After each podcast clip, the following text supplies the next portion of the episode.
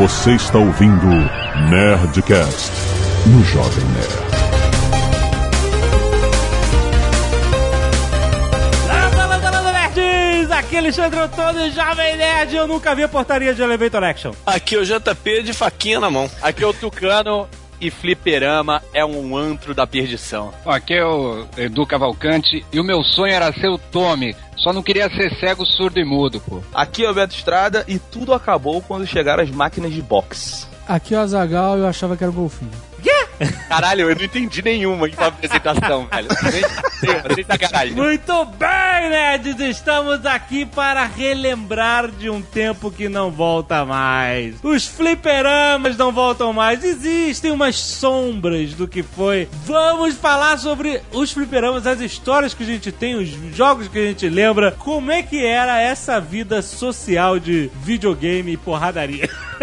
Tinha que ter muito Streetwise pra sobreviver ao fliperama, né? Canelada.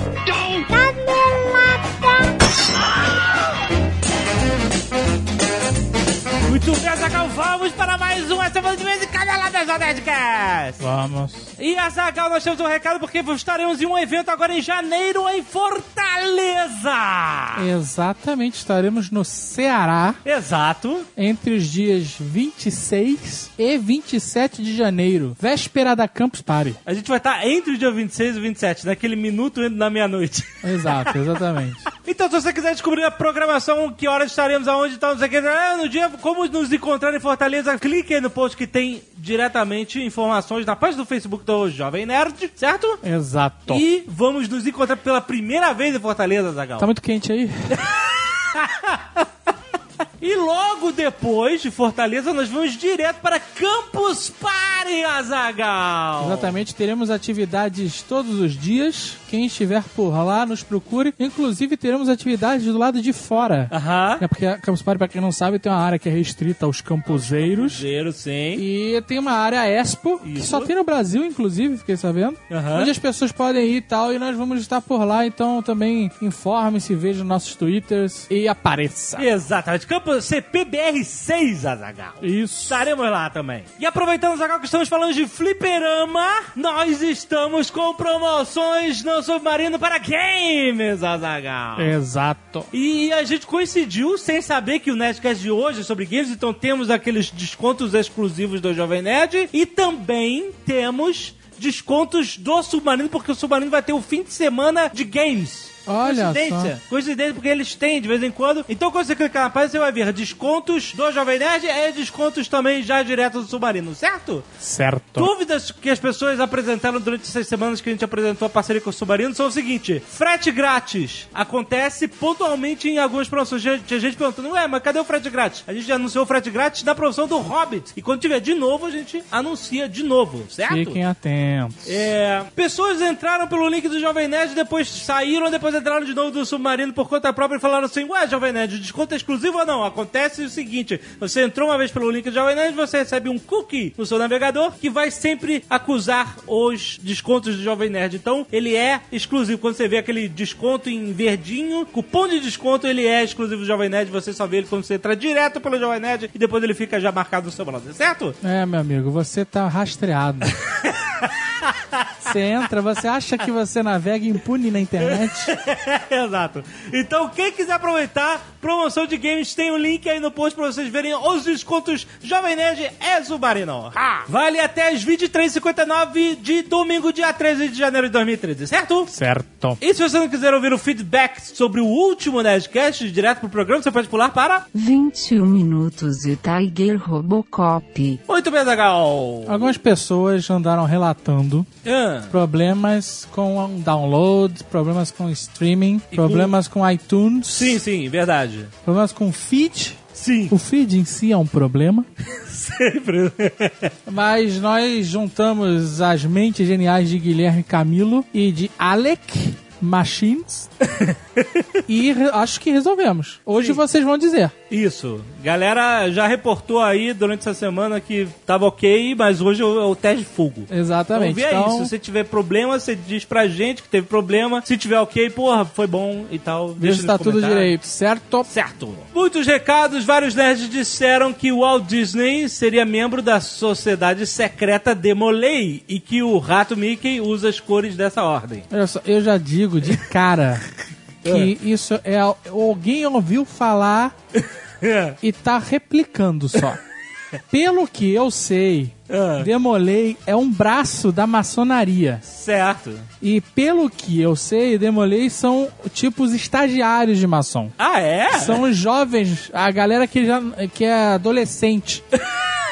Demolei é a maçom adolescente, pelo que eu sei. Ah, tá então bom. isso aqui tá parecendo o maior chute do cacete. É, não é. Nu- nunca saberemos, né, cara? Ele pode ter sido Demolei, mas quando ele era adolescente. O cara da importância do Di- Disney vai ser Demolei, o cara era grão vizir, sei lá como é que chama. que não vizir. Muitos nerds enviaram e-mails escrevendo Disney, provavelmente por pura galhofa. Dois nerds apontaram a canelada sobre Carmen Miranda no filme do Zé Carioca. Quem aparece, na verdade, é Aurora Miranda, irmã da famosa artista. Olha aí. Cosplay de Carmen Miranda. O senhor Disney pegou um, um genérico mais barato. Da família, né? da família, pelo menos. Vários nerds sentiram falta de alguma menção a mensagens subliminares nos filmes da Disney. Certo. É engraçado, eu acho que a gente gravou sobre isso. Será que saiu na edição? Foi outro programa. Então eu vou fazer a menção aqui. Existem mensagens subliminares nos filmes da Disney. Não, existem mensagens. Existem trollagens de animadores que as pessoas criam uma teoria da conspiração em cima. Ou são mensagens O que- subliminares. mas- mas vamos pensar, o que é a mensagem subliminar, por exemplo? A única que a Disney admitiu, que foi aquela imagem pornográfica naqueles dois frames de Bernardo e Bianca. Tá bom, você vai querer realmente fingir que não tem uma pica no Não. castelo. Não, então, a pica no... ca- Então, a pica... Ah, mensagem subliminar. Mas o que que isso faz com as pessoas? As pessoas ficam depravadas? Ah, é? porque viram uma pica é- no castelo? Pode ser. Ah, não é Pode ser. possível, cara. Pode ser. Você não sabe, você não sabe o que, o que influencia a mente de uma Não criança. influencia em nada, cara. Uma mente virgem levar uma pica de castelo. Não tem pica, cara. Cara... tem, tem. Não, olha tá lá? Como não tem? Tem... Não, olha só. Ah, Tem... O padre não tem ereção quando tá casando. Padre tem ereção, mas o que, que isso Então. muda? O que, que muda na personalidade da pessoa? Cara, tudo mexe no seu não, subconsciente. não mexe porra nenhuma, Ah, cara. tá bom que não mexe. Sabe o que, que faz o psicopata? O, o pai que entra bêbado em casa e bate na família inteira. É, e Isso depois que bota ele pra ver a pica da Disney. Ângelo Moreira enviou a primeira partida de RPG com nerds da Sky Nerd via Skype. Tem o link aí para o post para você baixar. Excelente. Vários vídeos e fotos da cozinha dos nerds, pessoal fazendo receitas da maravilhosa cozinha de Jack. Olha aí, excelente. Mais um encontro Sky Nerd, a galera tá de férias e os encontros diminuíram. Primeiro encontro de RPG Sky Nerd Rio Grande do Sul. Olha que beleza. Artes dos fãs, Cuidado Atrás, de Alex Garcia, Wallpaper Apocalipse Zumbi, de Marcel Maia, Zé Carioca Cambista, por Paulo Doideira, Dave Bafo, por Alex Campos, Azagais, que é meio Rocharche com a Jaga, Rorschach, é. por João Lucas, Dog Tags por Luiz Antônio, Garrafa Personalizada de Azagal, por Arthur Aguiar, ficou uma boa montagem, diga-se de passagem.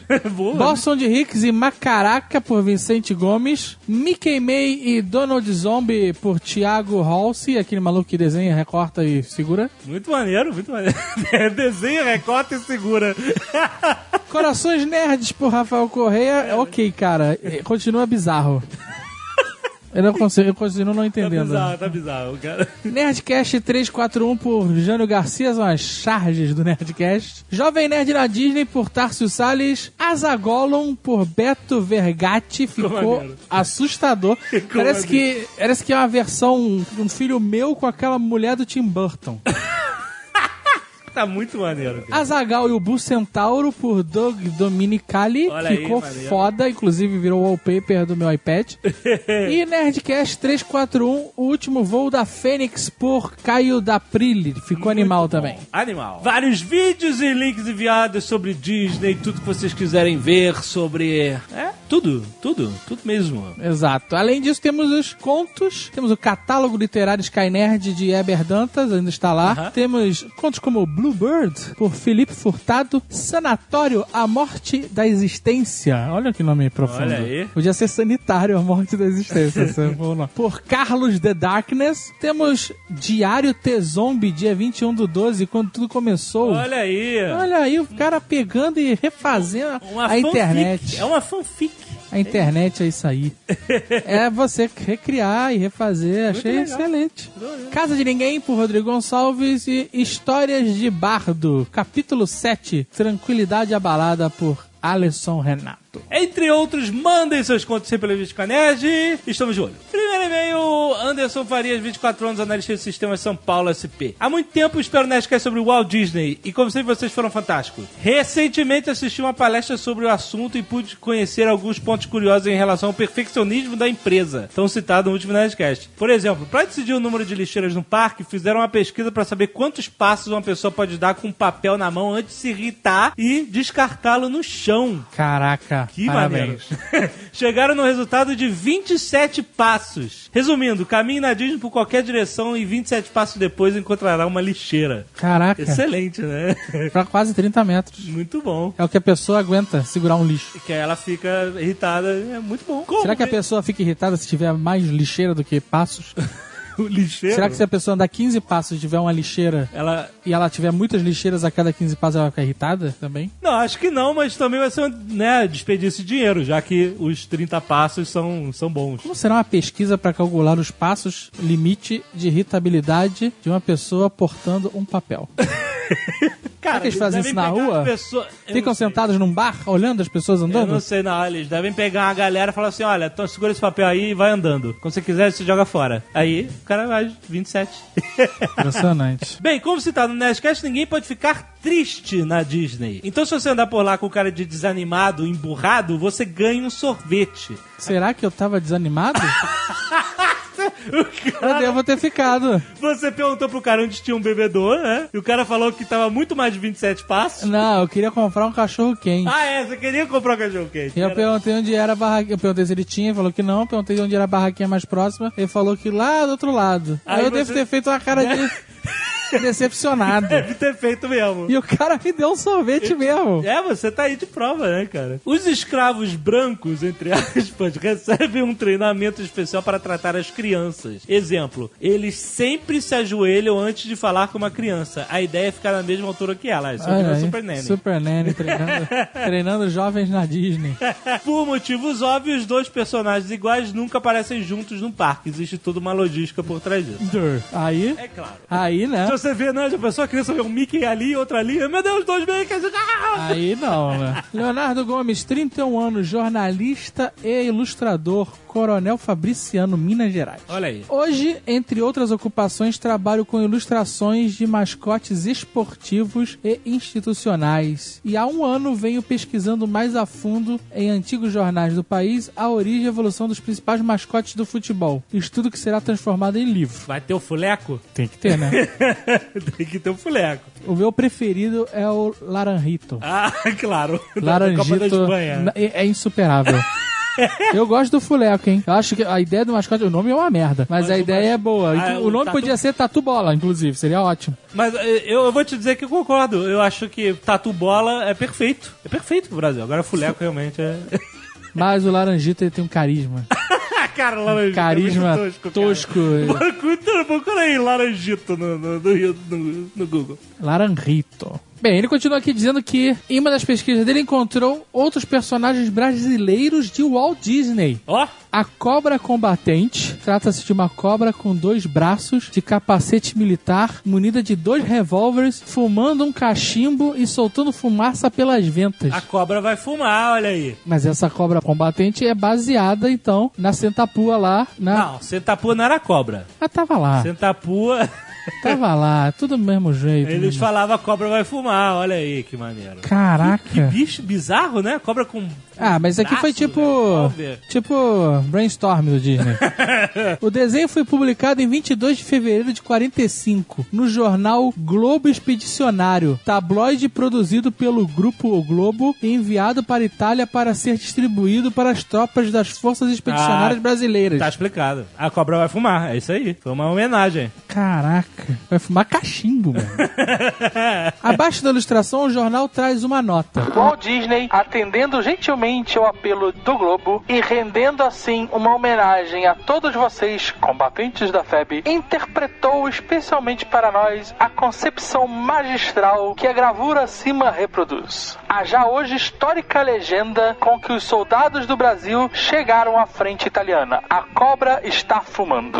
Além de outros floreios, confetes ao Walt Disney, as frases de incentivo aos combatentes brasileiros na Itália na nota do jornal dispara ainda o seguinte comentário: A cobra fuma de raiva, o bote armado despejando contra o nazista toda a carga de peçonha dos seus dois Colts. Que disparam simultaneamente. Olha aí. Caraca, maluco. Ele valorizou esse desenho pra cacete, né? Segundo contam, a cobra vai fumar passou a ser lema da FEB em alusão a um discurso de Getúlio Vargas que disse: É mais fácil uma cobra fumar do que o Brasil Ah. entrar na guerra. Perfeito! Perfeito, a cobra vai fumar agora. Excelente, eu não sabia da origem da. Puta, muito bom, cara. Excelente meio. Álvaro Vasconcelos, 40 anos, servidor público, Belo Horizonte. Existe um documentário da Disney de 1958. De da onde? Da Disney. da Disney. Chamado White Wilderness. Que ganhou o Oscar de melhor documentário da vida selvagem e que trata do suicídio em massa de lêmures. Deus. Tem link aí. Esse site acusa os produtores do documentário de 1958 de forjarem o suicídio e, na verdade, jogarem os lêmures na água. E no próprio site do MDB, na trivia, comenta que os lêmures foram levados para Alberta, no Canadá, que não é o habitat deles, soltos na neve para simular uma migração e descreve a suposta crueldade. Nossa, mãe do céu. Olha aí, um fato escroto da Disney. E o Roboto diz aqui: na verdade não são lêmures, mas sim lemingues. Lemmings. E esse documentário foi responsável pelo mito de que os lemingues se suicidam e seguem uns aos outros cegamente. Virou um excelente jogo da década de 90. Caraca, cara. Bizarro, hein? Tem, tem links aí pra vocês verem sobre, esse, sobre essa parada. Cruel, cruel, horrível. Eduardo Giansante, 28 anos, gerente de inovação da Z- Opa, Jabá não. Dublin, Irlanda. Olha só. Olha aí. Eu gosto de fãs internacionais. Fantástico episódio sobre a vida de Walt Disney. Walt Disney, como bem sugerido pelo Jovem Nerd. Uma curiosidade sobre o Private Snafu, Soldado Snafu, é o próprio nome dele. Talvez já saibam, mas eu só descobri isso quando eu estava trabalhando na empresa que eu não vou fazer o jabá, de São Francisco, e um dos desenvolvedores me falou: We have a Snafu. Olha aí. Eu, obviamente, não entendi nada na hora. Depois que perguntei pra ele, descobri que isso é um termo usado quando fudeu tudo. Situation normal, all fucked up. Snafu. Olha só. Situation normal, all fucked up. É isso aí. Traduzido para o bom português, situação normal, todo fudido. O termo é geralmente usado de forma sarcástica para descrever algo que está funcionando como deveria. A sigla se originou na Unidade de Marinha dos Estados Unidos durante a Segunda Guerra Mundial. E para fins de curiosidade, a revista Time usou o termo SNAFO para falar do Brasil em 1964 Olha aí. quando o PTB do presidente João Goulart, na época, exigiu uma investigação parlamentar sobre as ações do governo de Carlos Lacerda da Guanabara. Olha aí, tem um link aí da Olha aí, da. Brasil is snaf. Luca Noronha Xavier Barros de Carvalho, nossa, 20, 21 anos, estudante de Relações Internacionais, Belo Horizonte, Minas Gerais. Esse aí tem um pé na família real. Obrigado por tudo, tudo mesmo. Acompanho o site há quase sete anos e vocês não sabem quanto sou grato a vocês dois. Vocês fazem parte da minha formação, dos meus gostos enquanto nerd, do meu humor, do meu senso crítico, da minha índole e da minha noção de certo e errado. Venho desde que responsabilidade. É normal. Foram minha companhia e meu contato com o Brasil durante o período de intercâmbio e durante quase sete anos um dos pontos altos da minha semana. O programa que nunca falha só uma vez, nossa, esse lembra. Esse cara é das O antigas. que, que significa, Azagal, nunca falha só uma vez? Porque a gente falhou uma vez. Não teve Nerdcast, né? Exato, mas foi só uma vez. que tratava de tudo e de nada ao mesmo tempo. Ouvi Azagal, que tem acento, ó, como ele é das antigas, se transformar em rei da Oceania. Senhor da Oceania. É, é, mas a gente fala os dois, né? Mas o certo é Senhor senhor. da Oceania e suas estratégias de war. Ouvi o Sr. K abandonar o São Francisco e o Jovem Nerd encontrar a Bom Dia Peites em tempo real, olha aí. Me torturei com o mistério de quem é a portuguesa. Caraca, Nossa. esse cara é realmente das E antigas. ouvi o anão responder a pergunta: Quando terão seu videocast? Com um seco e categórico nunca. É bastante tempo, é bastante coisa. Na vida de vocês, na minha vida, muita coisa mudou. Eu espero que você não vá morrer, cara. Pera Esse meio tá terrível. Calma aí. Ao longo dos anos, cada vitória de vocês se transformara em uma vitória minha, como alguém que estava na torcida, votando para cada prêmio whatever, mandando e-mails para os usuários, divulgando para todos, para quem podia. A abertura da Nerd Store, a mudança para Curitiba, a primeira viagem para o exterior, o primeiro livro, a Sky Nerd. Tenho certeza que vocês têm muita gente vibrando a cada conquista. Tenho muito orgulho de ser um desses e estar com vocês há tanto tempo. Cara, eu tô realmente emocionado. Hoje estou às vésperas de me formar. Ah, ufa! Não de morrer. Empregado trabalhando de terno e gravata. E mais nerd do que nunca. Me vi crescendo junto de vocês e agradeço mais uma vez a vocês pelo meu crescimento. Os cursos sobre bolsa de valores que fiz motivados pelo Nerdcast, as verdades sobre faculdade mercado de trabalho, sobre como as amizades funcionam, sobre o que esperar e o que oferecer àqueles que nos circundam. Não que meus pais não fizessem o trabalho deles, mas é que quem ouve os próprios pais quando se tem 15 anos? Olha Você- aí. Olha, ele começou a ser. Pois bem, hoje estou um pouco mais velho e mais uma vez agradeço por tudo. Desejo a vocês um excelente ano futuro, com medo de ser redundante, afinal aprendi com vocês também de que quando se faz algo que gosta, de forma bem feita, o único resultado possível é o sucesso. E isso faz com que falhar não seja uma opção para vocês. Nunca foi. Vocês são foda. Ai, meu Deus, tô sem graça agora. Um abraço de um grande amigo que vocês não conhecem, Luca. Olha, Olha aí. aqui, meio legal. Muito obrigado, Luca. Chora, Jovem Nerd. Muito bom, cara. Eu me sinto feliz, cara, que a gente faz parte da história do. né? Nós formamos um caráter. Um- Formamos um caráter. Então, o Nerdcast, além de tudo, forma caráteres. Muito bom, cara. Luca, muito obrigado pelo seu depoimento, pelos seus elogios, cara. Eu espero que você também tenha sucesso, assim como você, ouvinte. Você que está crescendo. Como Nossa, aí soltou, soltou autoajuda, Jovem Nerd já se empolga.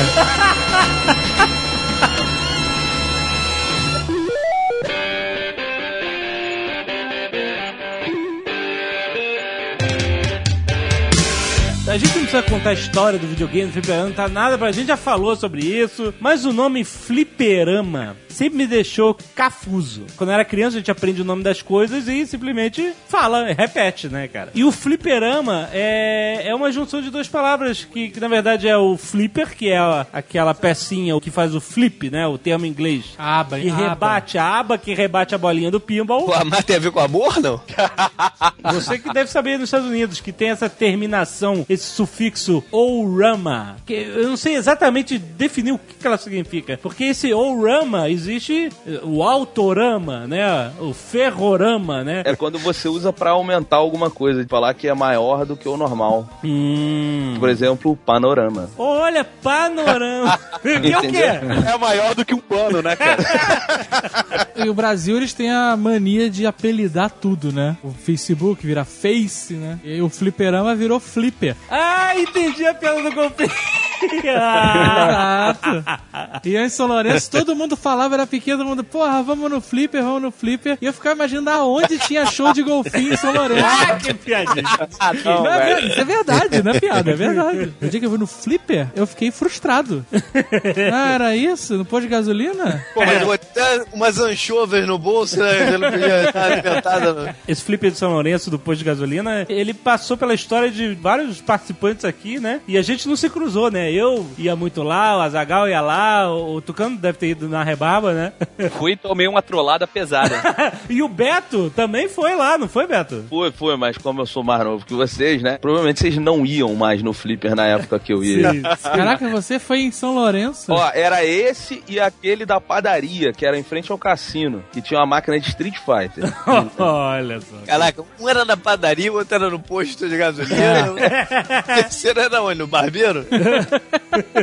Pô, eh, o melhor lugar pra você encontrar ah, máquina de fliperama legal era em boteco, pô. Sempre foi boteco. Na entrada, né? É, eles ficavam sempre num cantinho assim e tal. Boteco tinha aqueles poker ilegais lá, aquela merda. Não, não, isso é agora. Videopoker. O nome não era poker ilegal.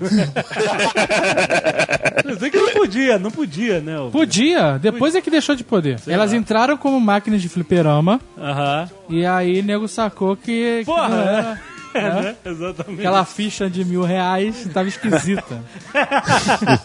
Mas, ô, ô Dave, uma curiosidade. Você sabia que isso fudeu os videogames até hoje? Por causa da legi- legislação, né? Da legislação. É, eles são taxados como jogo de azar. Isso. Olha só, foram os videopokers que fuderam com os videogames de. Videopoker e videobingo também, né? Tem aqueles... Olha, caraca. Maldita máfia, né, cara? Caraca, quem diria, né? Não, A culpa não é da. A culpa é de quem não quer mexer na parada, né? Essa que é verdade. Exato. É, porra. A culpa é de quem falou que ia mexer e não tá mexendo.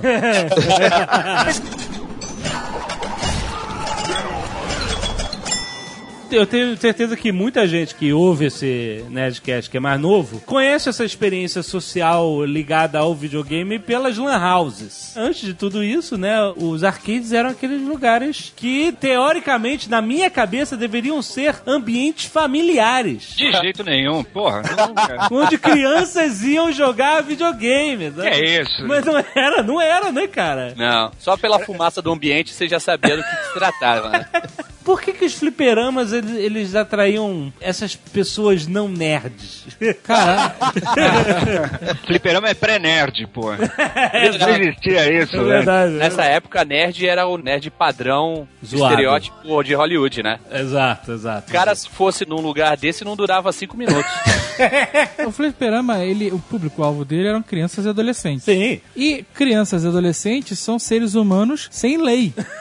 Né? Eles podem fazer o que eles quiserem. Então por isso que virava esse tipo de Mas vem cá, o público-alvo deles não era exatamente criança e adolescente. Porque eu, eu lembro o seguinte, minhas recordações de fliperama, fliperama é um trauma na minha vida de leve. porque eu ia, eu tentava ir nos fliperama lá em Teresópolis, basicamente. Onde eu passei minha infância e pré-adolescência e tal. Eu, naquela época, eu andava com uma galera que era mais velha do que eu. Eu devia ter uns 12 e os caras tinham uns 15. Fiquei andando com essa galera mais uns 6 anos, talvez, por aí. E eu lembro que, pô, volta e meia os caras falavam, pô, vamos pro Flipper. Pra mim era o desespero total. Porque tinha uma parada lá que menor, sei lá, de que 15 anos não podia entrar no Flipper. Teve uma época que tinha um negócio desse. Depois é. de uma certa hora. Então eu era sempre barrado da parada, entendeu? Os caras entravam, eu entrava atrás assim, me escondendo, o cara depois me via lá, me sacava fora do lugar e eu ficava do lado de fora esperando o neguinho jogar, entendeu? Então não era exatamente criança o público-alvo. Não, no começo não era assim não, cara. Era o, puta, acho que era o lugar mais democrático que tinha. Era um lugar onde todo mundo, pô, menor de idade, tranquilamente. Você ia pro fliperama à noite, pô. Era um lugar bem escuro, bem fumaçado, como o Tucano falou, mas era democrático. Ninguém, nunca vi briga em fliperama. Era legal. Você só tinha que comprar ficha e jogar, bicho. Deixa eu entender uma coisa aqui. Vocês iam pro Flipper à noite? Óbvio, claro. Exatamente, eu ia com essa galera à noite, aí eu não entrava, entendeu? É, estamos falando de épocas diferentes. É verdade. Que eu tô falando é em torno de 86, vamos dizer assim, alguma Falando coisa em assim. torno de 76, bicho. Porra, tá Não, caraca. ok, mas é bom, é bom colocar essas diferenças, entendeu? Porque né, o, o público-alvo e a, vida é diferente de década pra década. Em 76 você tá falando que era um ambiente democrático. Em 80 e pouco não era, porque eu não podia entrar, então não era democrático. É, e e- em É 90 verdade. o- o- a marginalidade tomou conta, né? Do fliperama. É, eu lembro que anos 80 era sinistro que eu, tipo, eu ia com o meu pai, era mais tranquilo. Mas se eu ia sem o meu pai, tinha sempre o trombadinha pedindo a ficha. Trombadinha de ficha. Volta e meia tinha um trombadinho pedindo ficha mesmo. O verdade. cara maior que a gente falou, ô Mas, baixinho! além de roubar a ficha, tinha aqueles caras que chegavam do teu lado e falavam, deixa eu levar uma aí. Ah!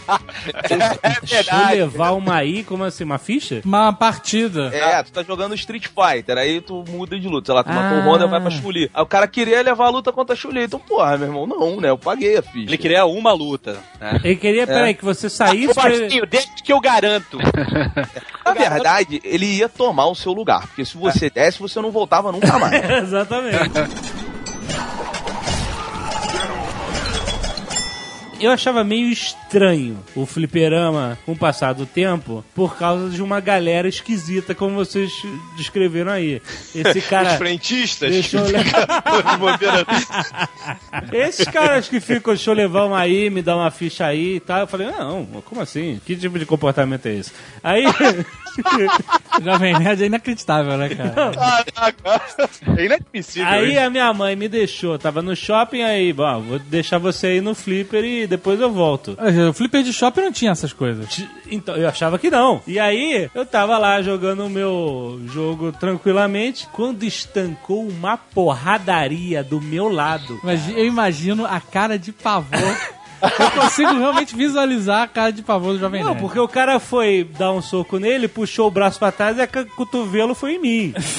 Me jogou pra trás já. Tipo assim, como eu tava muito perto da porradaria, eu sofri o shockwave da porradaria, sabe qual é? E era como se eu estivesse levando um choque que não machuca, assim, não dá choque. De repente eu não sabia o que estava acontecendo, eu estava indo pra lá e pra cá e não sei o que, e o cara me dando cotovelada, e caraca, foi realmente sinistro, né? E aí... Ah, é. eu, eu tomei, eu tomei porrada na rebarba da porrada dos caras, maluco. Consegui visualizar a cena da briga e você no meio da briga. Sem Eu era que nem a bola de pinball, sabe? Eu- Foi lá, assim. Cara, eu era criança, né? Era bem moleque, né? O que aconteceu? As pessoas saíram correndo com medo da porrada e o Jovem Nerd ficou que nem um, um pato parado e as pessoas correndo e atropelando ele. Não, ele não- a briga não tocou em você, foram as Tocou. pessoas que fugiram da briga. Tocou, a briga tocou em mim. Eu fui tocado pela briga. e aí foi o dia que eu percebi que o fliperama não era mais um lugar assim tão democrático quanto deveria Isso ser. não tem nada a ver com democracia. Tá falando de shopping center, cara. Não, shopping não, center é, não. é tranquilaço perto dos de boteco. De rua, é fliperama de rua, pô. As boas casas do ramo tinham também aquelas mesas de sinuca que a bola branca não cai na caçapa. Que ela é maior? Isso. É, é mata-mata. E as outras bolas caem e ficam dentro de uma gaveta que você só consegue abrir com uma ficha. Exato. É, isso aí. Pode crer. Esses aí, chegou uma época que o cara começou a me deixar jogar. Isso e Totó, porque ficava numa, numa porta lateral, assim, do flipper. E se batesse a fiscalização, o cara falava, vai, vaza, vaza, e eu saía pela porta lateral. É porque entendeu? a sinuca e o totó é- aí eram jogos adultos. Pois é, mas o cara me deixava porque era nessa porta lateral. Então eu ficava tentando angariar a galera pra jogar o mata-mata e a... pra quem não é do Rio, é o Pebolim, né? É, Puta, exatamente. pebolim, pebolim. Pirbolim, Brasil. Peraí.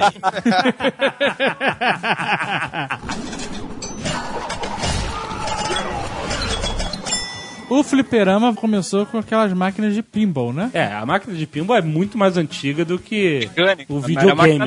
mecânica, Mecânica, eletromecânica, né? É. coisa de década de 30, né? 20, sei lá, é bem antigo, né? E vocês preferiam o pinball ou o jogo videogame de tela? A pinball, disparado. Depende muito, né? Se você não sabe jogar e fica só um idiota, né?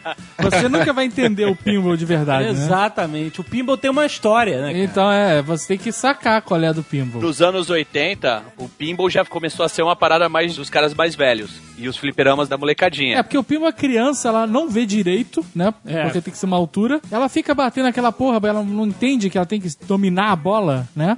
ela, ela fica simplesmente achando que ela não pode deixar a bola cair. A bola cai, in- inevitavelmente, entendeu? Aí tinha uma época que você começava a ficar mais velho, aí você via aquele cara mais velho com um cigarro no canto da boca, que era bonito, né? Era estiloso, e o cara jogando pinball. Geralmente esse cara já tinha namorada, a namorada tava do lado, aí tu já começava a querer jogar pinball, que aí era tipo um rito de passagem. E vocês manjavam da técnica de dar uma tapa na máquina lateral assim, não? Eu nunca Claro, sem dar essa porra, tilt. cara. É. Tinha que dar o tapa sem dar tilt na máquina. Eu não sou bom em nenhum tipo de videogame, a verdade é essa, né? Mas, mas essa técnica especial da pancada no videogame, eu nunca consegui fazer direito essa porra. cara. Então, porque a gente conhece o, o- a palavra tilt como um bug, né? Um problema, né? Um defeito na máquina, né? Mas o tilt era assim, porque as pessoas tentavam inclinar a máquina pra ganhar a bola ou pra, sei lá, fazer o quê e tal, pra roubar no jogo, né? A máquina tinha um acelerômetro dentro. Tinha um acelerômetro que notava que você tava dando porrada ou, ou- ou inclinando a máquina e tal. E aí escrevia assim, tilt. E ela apagava toda e você perdia a bolinha. É, ela né? travava, né? Ela Travava tudo. É, né? travava. Então o tilt veio daí, né, dessa parada do cara tentar roubar. Então, mas, mas na nossa época já não.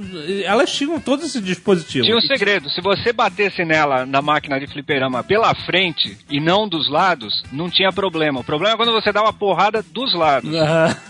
É, esse é o, esse é o ponto.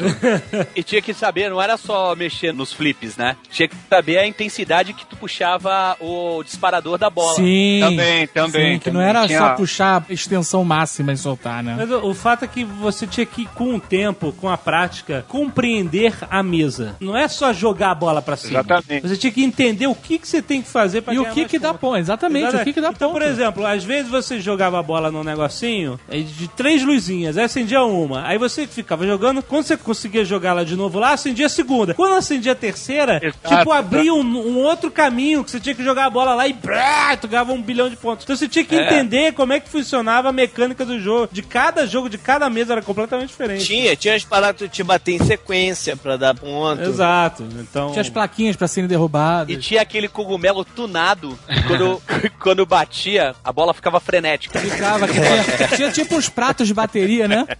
E aí batia no cogumelo tunado e fazia. tá, tá, tá. Quando tinha multiball era legal também. Puta, multiball. puta, aí era loucura, aí era loucura, aí era tempo. Rayman. É. Aí era Rayman, cara, que aí você tinha que, puta, cara. Não, e olha só. Tinha uns pinballs que tinham quatro flips. Caralho, isso que eu lembrei agora, É, tinha flip lá em Caraca, cima era- no meio. era- eram né? dois andares de É, pinball. dois andares, exatamente. Puta, esses que tinham dois andares eu achava os melhores, cara.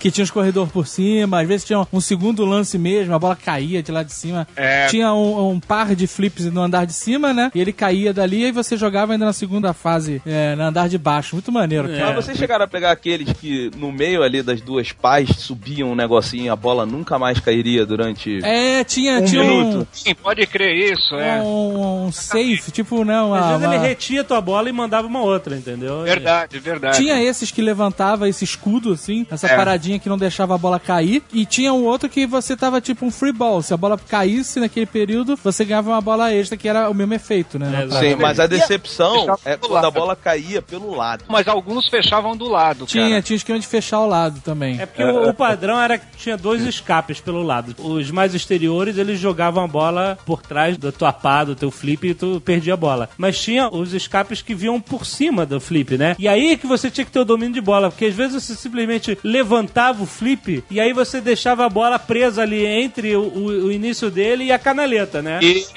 exatamente. É, é. Aí que você tem que ter o domínio da bola, Aí porque tu ajeitava pra dar a pra pancada. dar pancada no lugar certo, né? Exatamente. Exatamente. Pensando bem, a gente não dava valor à parada, mas é um baita trabalho de design de engenharia que os caras tinham pra montar Sim, essa com porra, né, cara? Porque é um estudo de ângulo, né? Tem um monte de Exato. coisa envolvida. Não é só Pô, botar ângulo e a porra, força, a porrada né? lá Ângulo no negócio. força, é, um, é um baita de um trabalho montar isso. Tinha gente que escolhia qual jogava pelo circuito, né? Da bolinha, mas tinha os backglass também, que eram maneiros, né? Sim. Porque os mais famosos, o Cavaleiro Negro. É, o Cavaleiro Negro, pode crer. O Cavaleiro Negro, acho que foi o primeiro eletrônico, bicho.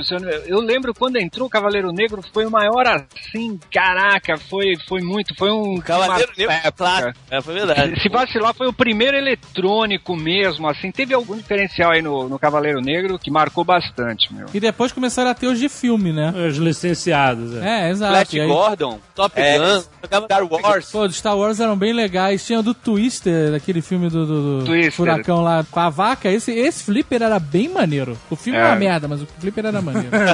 Hoje em dia é maneiro. É cool pra caralho você ter um pinball na sua casa, né? Mas ele é caríssimo, cara. É. Não é uma parada baratinha. Você não consegue... Até usado mesmo, você for comprar, ele não é barato. É uma parada É cara. caro, cupo. Também tu enjoa. Se tu ficar com o mesmo pinball sempre, tu vai enjoar. É, né? mas aí quando você bota um negócio na sua casa, é que nem máquina de café, sabe qual é? Usar uma vez. Só, só pra visita, maluco. É só Eu uso a minha direto, cara. Então tá recebendo gente pra cacete na tua casa, hein, Porque, porra, só eu tomo café aqui em casa, eu faço lá na parada, né? Mas o, o, o flipper tende a virar cabide mesmo. Fica a decoração, mas é aquela decoração Compor- é, minimalista, qual é? Uma poltrona, um tapete e o fliperama, na sala de 200 metros quadrados.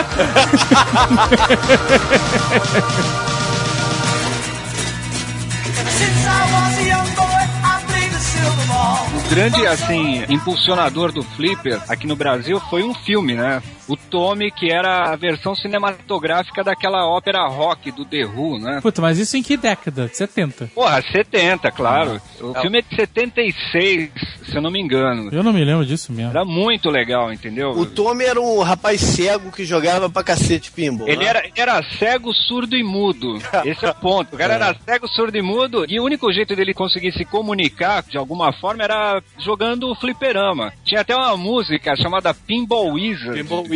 Quem cantava essa música era o Elton John, cara. Era o Cara, John, é mesmo, é Elton mesmo, John, ele aparecia no filme, nessa música, né? Ele cantava porque eh, ele era o adversário ele, do ele, Tommy.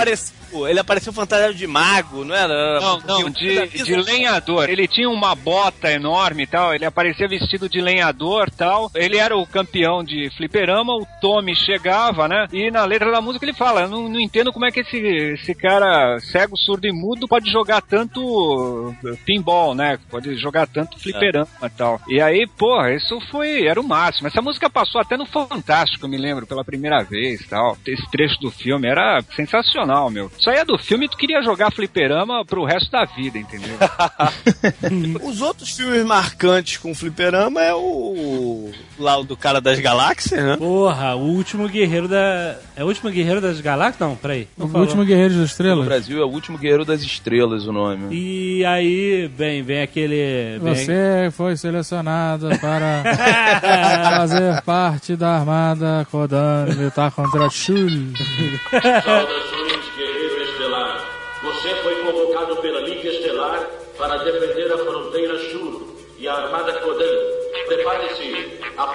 para decolar. Vocês estão falando aí de último guerreiro das estrelas? Porra, Space Invaders, né? O primeiro pinball de todo. O primeiro flipper. Arcade, o que eu me lembro pelo menos foi o primeiro, Space Invaders, é isso aí. Era Space Invaders, Pac-Man, era bombava no flipper. Tinha um que era, era alguma coisa de asteroides. Como é que era o nome? Asteroide. Asteroid Field? Asteroid Field ou era só asteroide? Era um que era insuportável, que você ficava na nave que ficava girando assim, de cabeça pra baixo. Isso, que era tudo em linhas brancas, né? Tudo Fundo em linhas brancas. Então, puta, eu, Eu jogar isso, era A horrível. gente foi naquele super arcade lá da familiar da Disney em 2010 e Aham. eu achei uma área vintage. Tem, tem. E eu fiquei lá no, no asteroide me divertindo pacas, cara. Era muito legal. A navezinha, ela não só girava, você podia ligar os motores e ela se movia na tela, tinha um arrasto assim. Como era espacial, ela continuava se mexendo pro lugar que você, que você mandasse, né? É, se Tinha você que virar- desligasse o arrasto, você desligasse o motor, ela ainda tinha aquela energia cinética. Exato, que continuava. Isso Então, era bem legal pra um jogo daquela época, hein? Muito. E aí os asteroides, você atirava, eles não explodiam, eles, se re- eles É. partiam em pedaços. Esse jogo era É. bem avançado. três tamanhos de asteroide, né? O pequenininho, o médio e o grande. Quando você atirava no grande, ele se dividia em dois médios. Dois médios, isso. É. E aí depois virava cada virava dois pequenininhos em cada pedaço, E né? você andava pela tela inteira. É, daque- daqueles que você podia ir pra direita e aí você aparecia na esquerda. É, Sim, os- não, e você podia ir pra cima, pra baixo. Porque o Space Invaders você ficava só na base da Só tela. na base. Só. Centopeia também fazia isso, mano. Não vamos falar de centopeia porque hoje em dia tem um contexto muito pior. Né? Mas é maneiro que o Space Invaders ele tem uma coisa bem interessante que acho que eu vi um documentário falando que os caras queriam fazer música, né? E ainda era muito difícil. O cara tinha pouca memória, pouca processamento, pouca tudo pra fazer qualquer coisa, né? Então a música do Space Invaders, ela é um tom só. Ela é assim, pá, pá, pá, pá. Ou, dois tons, alguma coisa assim. E aí o cara fazia, como é que eu vou fazer tensão nessa porra, né? Porque os aliens, eles vão descendo e é para o jogo ficar mais tenso, né? Cada vez mais, né? E aí ele foi só na acelerando a música, ele criava esse tema de tensão. Ele fez pá, pá, pá. E quando eles vão chegando mais pra baixo, é pá, pá, pá, pá, pá, pá, pá, pá, pá, pá, e ele fica, É. fica- entra naquele desespero. E é uma parada só, só um som, cara. É muito maneiro. E é interessante como esses recursos escassos, como a gente tinha que ter imaginação e os caras que faziam tinham que ter muito mais ainda, né? A história do bigode do Mario era porque não dava pra fazer boca no boneco, cara, porque não tinha, era um pixel gigante. Não dá pra fazer, sabe, os lábios, a boca do cara. Então o cara meteu um bigode, que era um pixel gigante, cobria toda a parte inferior do nariz. Aliás, a explicação por que ele tem o nariz grande é por causa dos pixels, que eram gigantes também, dá pra fazer um narizinho. Ele não era grego, não?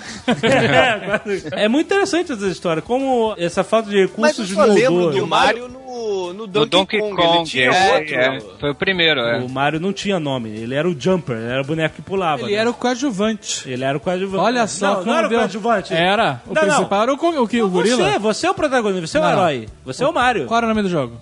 Então, o que, que- ah, o Senhor dos Anéis, você vai dizer que o Sauron é o principal e o resto é coadjuvante. Não, não. No jogo Donkey Kong. O jogo tinha o nome do vilão, cara. Mas, caralho, o- no- você não quer comparar com seus anéis onde todos os personagens têm nome? Aquele cara não tinha nem nome. Era o cara que pula aí. Então, porque o cara que. Era, era- Coadjuvante. Mas é. não tinha nome, cara. Era você, nada tinha, nada tinha nome. Asteroide não tinha nome da Vou te nave, dizer, não olha tinha- só. Aquela bolinha amarela com uma boca, qual é o nome dela? Pac-Man. Qual é o nome do jogo?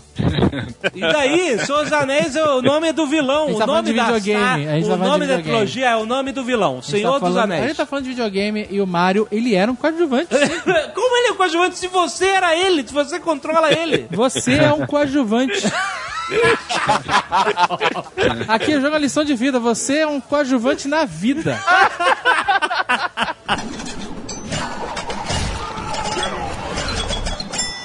Mas é uma parada muito bizarra, né? Porque nessa época os jogos, você sabia o que tinha que fazer, mas não tinha história nenhuma, né? Não, não, exatamente. Então, o Donkey Kong era um gorila em cima lá de um prédio, jogando barris. Então, mas isso já é uma história. Isso é uma história. O gorila sequestrou a princesa. Sim. Entrou na aba do King Kong forte. né? Sim, sim. E aí você, em vez de ser o Jeff Bridges, você era um bombeiro Jeff. Bigodudo que tinha que salvar a menina. Sim. Sacou como você é coadjuvante? Você podia ser o Jeff Bridges, cara. Sabe qual outro filme que tinha fliperama desses filmes que o Jovem Nerd tem medo? É. Exterminador do Futuro 2. o John Connor, Sim. ele frequentava esses fliperamas que o Jovem Nerd tinha medo de ir. É, é, ele era marginalzinho, né? e ele joga Afterburner, foi um grande marco dos fliperamas. Pô, aí já é anos 90. Já né? é anos 90, exatamente. Tem um porquê também das pessoas saírem de casa pra ir jogar videogame, né? Ninguém tinha videogame em casa. É, exatamente. Ou não tinha videogame, ou até tinha, o que não era comum, né? Mas às vezes não tinha a quantidade de jogos disponíveis, né, cara? Nem a qualidade. A qualidade, a qualidade do Atari do que, que tinha nessa época, o do jogo não era tão boa quanto do. do...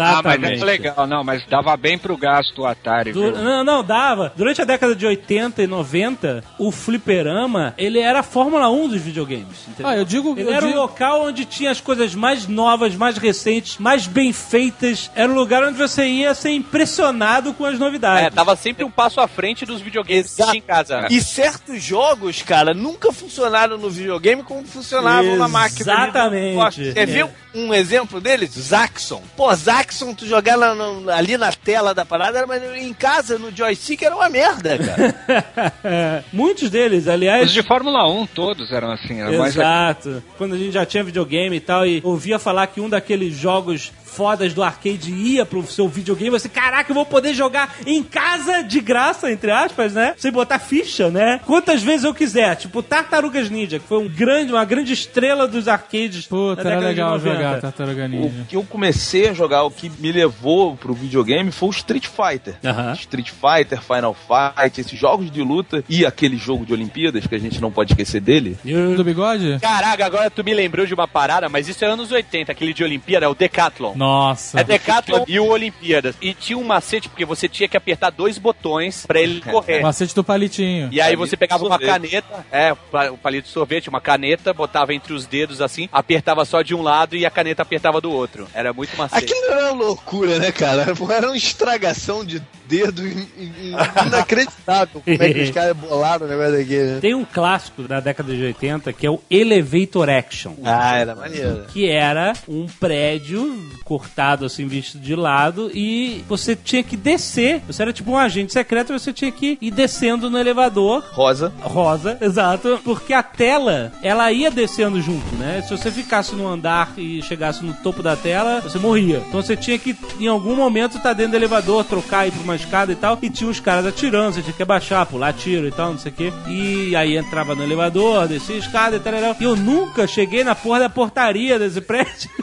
e não acabava nunca, cara. Era, era Eu fui muito. colado justamente nesse jogo lá no fliperama de, de São Lourenço. Porque o, o Mazola tava jogando, isso em 94, cara. O, o jogo já era Velho. vintage, né? É. Já era vintage, né? Já, já Ele era. foi jogar tal, não sei o que. Ele passou umas três fases. Entre uma fase e outra, tinha mudança de fase e tal, não sei o que, e ficava aparecendo a pontuação. Toda vez que mudava de fase, ele falava pra mim: aperta, aperta, que senão não passa de fase. E eu ficava apertando, e não, já tava parado o jogo, tá ligado? Eu não sabia jogar essa merda, e eu ficava apertando. Ele falava: cara, minha mão tá cansada. Aí depois da terceira, que como ele começou a rir, e me falou que eu tava pagando de otário mesmo. Mas, ô, ô, Tucano, isso que você falou é uma das grandes competições do Flipper. Era exatamente o- você ver o seu nome ali em cima dos outros, sabe? Quem pontuava mais podia botar as iniciais, né? Geralmente três letras. Três letras, exatamente. Daí fica a dica de um documentário bom. Existe até hoje uma disputa, e são dois caras que parece que eles são monstruosos no Donkey Kong. Até hoje, até hoje. É, e tem um É tipo Lon Ferrino e Arnold Schwarzenegger, né? É, é, olha só, é The King of Kong e é de 2007, pra vocês terem uma noção. Caraca, é outro nível de loser. o nível que eu jamais sonhei que existiria. Caraca, os caras vivem em função de ser o melhor bigodudo coadjuvante da história? O nome é The King of Kong, A Fistful of Quarters. É, muito bom esse documentário. Como é que é o nome? A Fistful of Quarters. Não, a primeira parte. The King of Kong. Podia chamar também The King of Kong, A Bunch of Losers.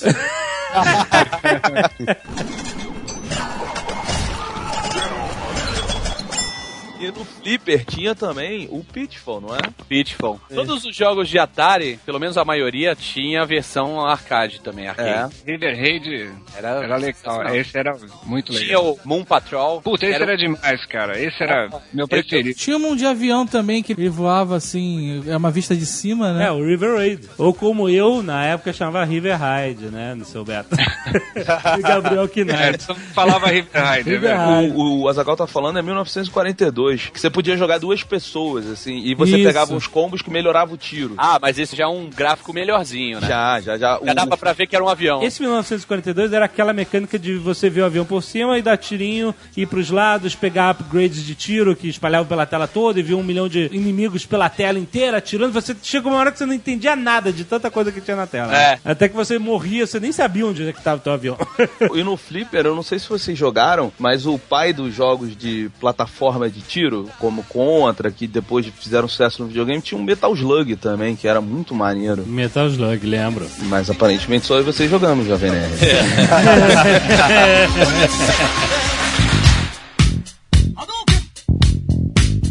Mas aí logo depois veio um novo tipo de jogo que mudou ali a, a- dinâmica, né, dos brinquedos e o- um visual gráfico bem melhor, né? E aí foi uma massificação total dessas máquinas no negócio, né? Eu lembro de bem de um que eu era uma merda até, mas achava muito maneiro, que era o Green Beret, o cara que vinha com a faquinha assim, depois oh, lembrei. já foi um tipo de jogo totalmente diferente. O que aconteceu? É, os arcades, os fliperamas, eles começaram a se tornar investimentos de grandes empresas, né? Sim, porque até então eles eram que nem padaria. Exato. Ou posto de gasolina ou boteco. Exatamente. Meu tio, quando mudou de São Paulo pra Belém, tenho família lá em Belém do Pará, ele chegou a ter duas casas de fliperama que dava dinheiro pra caralho, mas só que dava mais problema do que dinheiro.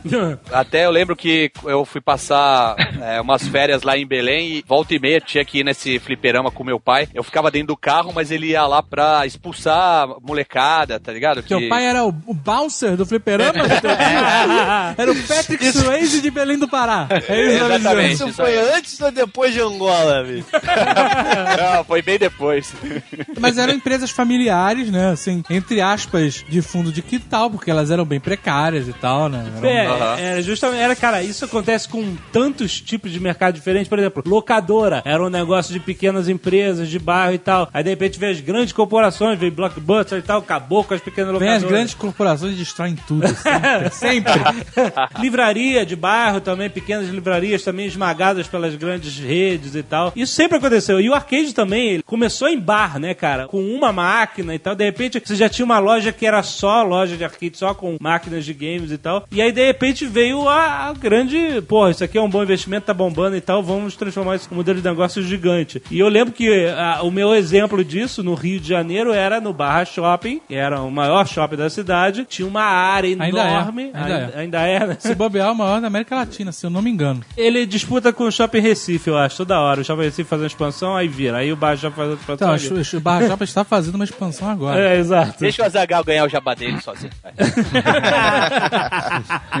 Era isso aí. Mas eles abriram uma área enorme, enorme de entretenimento e espalharam arcades até onde você não conseguia enxergar. Né? Sim. Você, uma pequena criança, olhava assim, caralho! Verdade, foi uma epidemia em shoppings, que assim, começaram a surgir novos shoppings, shoppings grandes e tal. Aqui em São Paulo, eu lembro que eu morava em Santos e ia pra São Paulo pra ir em shopping. Aí Aham. tinha o, o Shopping Eldorado, o Shopping Morumbi. No Morumbi, é, no Morumbi tem uma Olha aí, área. quem falou de jabá agora, hein? A língua, a língua, senhor Fernando Russo, é o chicote do corpo. Deixa eu ganhar meu jabá em paz. e aí, porra, era esse esquema que o Jovem Nerd tá falando. Era uma atração à parte do shopping. Tinha uma- geralmente uma pista de patinação no gelo e fliperama, ar- arcade pra tudo quanto é lado, né? É, isso era pros pais, a mãe deixar o moleque chato lá enquanto fazia compras, né, cara? Fazia Exatamente. sentido. E era um ambiente mais tranquilo do que os flippers de rua. Sim. Mas foi nessa época que começaram a vir os clássicos. Por quê? Street of Rage saiu daí. Oxe. Golden Axe, que era foda demais, saiu Puta daí. merda, aham. Gauntlet saiu daí. É. O Gauntlet é velho, cara. Eu jogava no bar. Nessa época, assim, os primeiros desses de shopping que apareceram de novidade era o, o Poly Position, que você entrava dentro do cockpit, né? Isso, Sim. muito bom, que, que deixou marcado na história o sonzinho. Pip, pip. É, pode escrever. Aí começaram a aparecer também outros tipos de, de máquina que eram a- o, o hockey de mesa. Tem- Isso, é o air hockey, né? É, ok. Que chamam de malha, alguém chama de malha. Malha, né? Malha? Que Eu, eu não, faz, não faz sentido Pô, pra mim. mas Mas, isso não é mais velho. Isso era não, também, antigão, isso é antigão, é verdade, cara. Isso aí já tinha naqueles flippers. Não, mas eles mas ganharam muita popularidade nesses negócios de shopping. É, do tempo É. do Poly Position, né? Isso aí era do tempo do pinball ainda. Mas não tinha quase lugar nenhum, cara, esse Air Rock. Ele só, ele só ganhou força, você come- começou a ver ele mesmo quando ele foi pros shoppings, abrindo esses grandes... Porque ele precisava de um espação, ele era grande, cara. É, E aí o cara tinha que optar, sinuca ou hockey de ar. Ele via na E sinuca. devia ser bem mais caro do que, do que uma sinuca, Pô, né? gastava energia, né, cara? Tinha que ter um compressor ali, soprando o tempo inteiro. E nego Ah, é? lançando toda hora jogo novo, né? Porque É. antigamente tu ia lá, tu ficava dois anos jogando a mesma merda. Depois começou a ser frenético o lançamento. Eu lembro do lançamento em um shopping daqui de Santos que tinha o OutRun. Ah, Outrun, é. Aquele que era um conversível vermelho, né? É, corrida de Ferrari, né? Tinha o, o Hang On, que era de, De moto. de moto. E depois, quando explodiu a cabeça de geral, foi quando lançou o Afterburner, que era seis fichas, né? E o Afterburner, ele era um cockpit que se mexia pra frente e pra trás, né? Ele andava num eixo, assim, né? Ele trazia a você alguma experiência é, além da, do que tá acontecendo na 4D, tela, né? 4D. Hoje chamariam tudo de, chamam tudo de 4D, 5D. Eu chamava de seis fichas mesmo. Seis fichas. e aliás, você falou muito bem, a ficha é uma realidade nossa aqui, né? Porque nos Estados Unidos, eles, com a economia estável, eles usavam moedas, né? Moedas de 25 quarters, centavos, né? os quarters, né? E aqui, aqui não tinha como, era inflação galopante, não tinha como você estabelecer toda hora reprogramar as máquinas. Então a ficha era que ativava e ela era indexada lá toda semana, sei lá. E nessa experiência familiar de fliperama, eu não sei como, como é que os caras levavam, sei lá se era no isopor, hein, eu não sei. Mas os caras faziam ficha de gelo, velho. É, então, e aí começam as gambiarras, como a ficha. De gelo não, mas. Então, pra mim sempre foi uma lenda. Pra mim, porque, não, não, assim, todos os amigos eles falavam que existia uma forma de você driblar a parada. Não, não, eu ouvi falar que nego faz ficha de gelo e o cacete. E, porra, como é que o cara vai levar, cara? Não tem, cara, não tem como. Se o cara fazer a forma Não foi tal. sempre que a ficha era assim, dentada, não. Eu lembro de fliperama que a ficha era que nem moeda, né? Era tudo reto. Aham. E tinha cara que tentava mesmo colocar ficha de outro com material, sei lá. Eu vou fazer uma pergunta que ninguém vai ter. Muita gente não tem nem ideia do que era isso, né? Mas a ficha dele era igual a ficha do orelhão? Não, Não, a, a, a ranhura era diferente. É, mas olha só. Era a primeira coisa que todo mundo. Pois é, mas em Caxambu tinha um flipper muito escroto que a ficha do orelhão de lá, eu não sei, eu era muito pequeno, eu não me lembro do Rio pra Minas, tinha diferença de ficha pra orelhão não, mas servia, Você via? servia. Tem disso mesmo. Esses macetes que eu ouvi falar, nunca tentei também, mas nunca vi alguém conseguindo, mas que eu ouvi falar que realmente funcionava, era o cara amarrar com um barbante a ficha, aproveitar que ela era dentada, e aí fazia uma canaleta pro barbante e ele botava pra dentro e puxava. Mas eu nunca vi funcionar, mas nego dizia que esse tava certo. Não dava nada, cara. Dava ou não dava? São as lendas, as lendas do O único fliperama, que né? talvez desse era você fazer de uma réplica da ficha com, com latinha e Eu tal. acreditava piamente, até agora, e pensar um pouco, eu acreditava piamente na ficha de gelo, cara.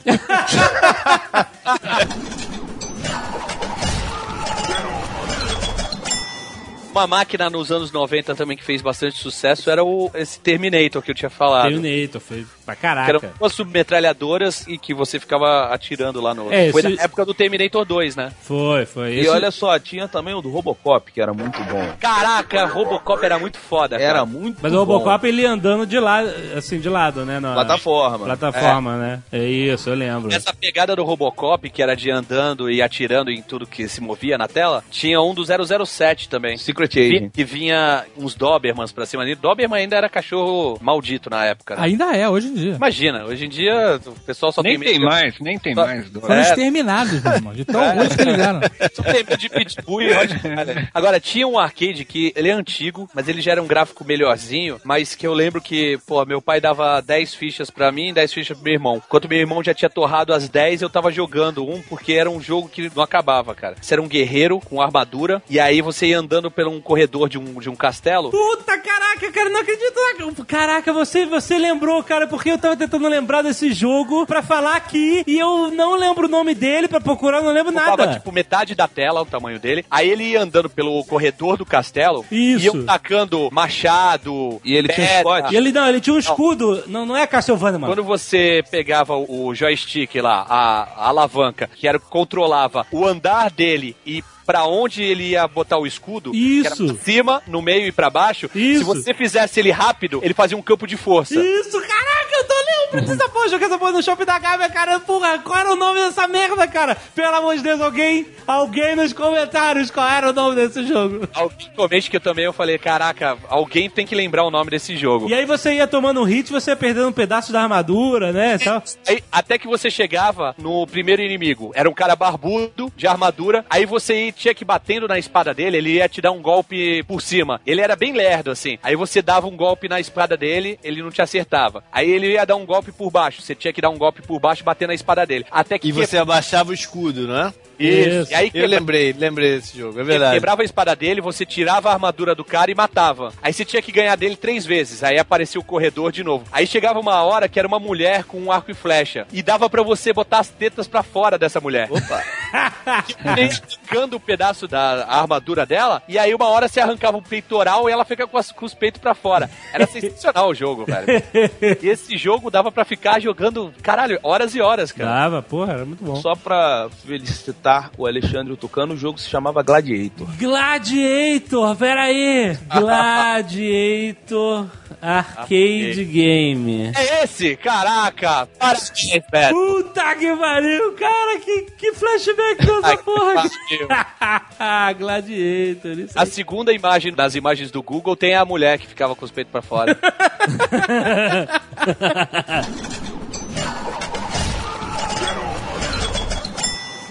E aí, cara, você tem toda essa onda de beat'em ups que você chama, né? Que você ia andando realmente de lado, uma tela isométrica com os bonequinhos que você falou, Streets of Rage. E um dos mais emblemáticos era o Double Dragon, né? Nossa, Demais, esse todo mundo jogou. Billy and Jimmy. Eu lembro que tinha um golpe que tu pegava o cara assim pelos ombros e tu dava joelhada do cara, pá, pá, pá, puxava. Aí foi o meu fim de fliperama, cara. porque, não é sério, porque eu não tenho boa coordenação motora pra videogame. Uhum. E aí começou a parada a ficar muito sofisticada. Começou a ter combinação de pra, pra Combinação, gerar o é, golpe, pode não sei o que, né? E aí me fudeu de vez, cara. Saquei. Porra, mas o, o Double Dragon era sinistro porque é, se você podia jogar de dois, né? E um travava a tela do outro, né? Isso que era uma merda. É. Não, e, e quando ele foi evoluindo, você podia fazer golpes combinados. Ele tinha aquela, É, aquele chute rotatório dele, né? E aí tem a hora que vocês podiam, um- os dois juntos, um ficava de costas pro outro, dava os braços assim, os dois, cada um dando um chute rotatório. Era super foda. E tinha um, um dos inimigos mais clássicos, que era o Abobo. Lembra do Abobo? Caraca. Era super Caralho. forte, com cabeça gigante, cara. Ele é, parecia o Coisa. É, exatamente, cara. Então, momentos clássicos, momentos clássicos. Esse eu lembro que foi um daqueles que o cara, deixa eu jogar aí. Aí eu saí, ah, tudo bem.